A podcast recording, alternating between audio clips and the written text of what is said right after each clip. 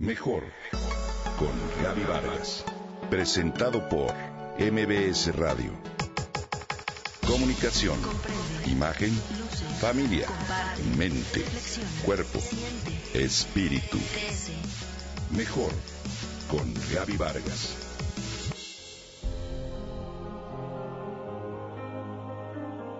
¿Has oído hablar de la grana cochinilla?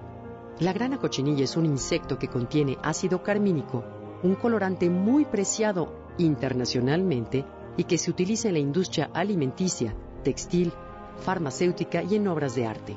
Su uso se remonta al siglo II a.C. en América del Sur, mientras que su extensión a Europa fue a partir del siglo XVI. Para obtenerla, se infectan pencas de nopal con la cochinilla, que solo se alimenta de esta cactácea. Después de la infección, que dura alrededor de tres meses, periodo de vida de este insecto, se recolecta y lleva al laboratorio para secarla con un deshidratador solar que la deja en forma de grano y de ahí el nombre de grana. Enseguida se muele y se hace una pasta con un poco de agua. Con un proceso de precipitación en el laboratorio se genera la laca carmín, material para teñir. Un kilogramo de esta se comercializa entre 300 y 400 dólares. México fue el productor número uno de este material en tiempos de la colonia. De hecho, la cochinilla fue la tercera moneda con la que se pagaba tributo a la corona española, solo por debajo del oro y la plata.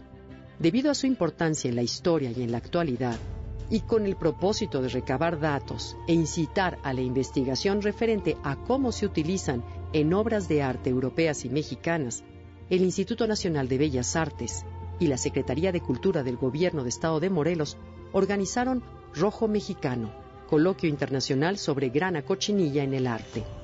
En el encuentro que se llevó a cabo en el mes de noviembre, participaron especialistas de España, Argentina, Holanda, Francia, México y Estados Unidos. A partir de los resultados del evento, se organizarán dos exposiciones integradas por obras que se han realizado con este material. Las muestras se presentarán próximamente en el Museo del Palacio de Bellas Artes y en el Jardín Borda de Cuernavaca.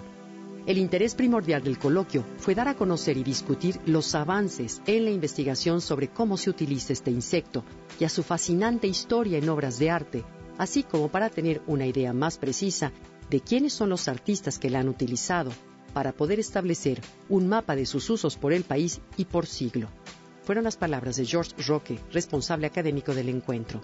El rojo púrpura, el rojo mexicano que produce la grana cochinilla, fue el segundo producto más importante que se exportó a Europa durante la colonia y su uso se extendió por el viejo continente debido a su facilidad de uso y durabilidad.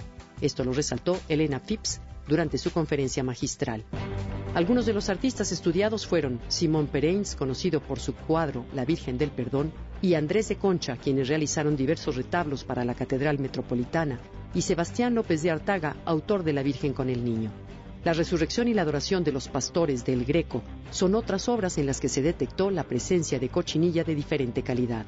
Actualmente, en el estado de Morelos, la empresa rural encabezada por mujeres Campo Carmín trabaja en la producción de la grana cochinilla de manera industrial y patentada. Su método es totalmente diferente a la forma rústica o tradicional con la que se trabajaba en el pasado. Curioso todo lo que este insecto puede aportar tanto a las industrias como al arte la grana cochinilla.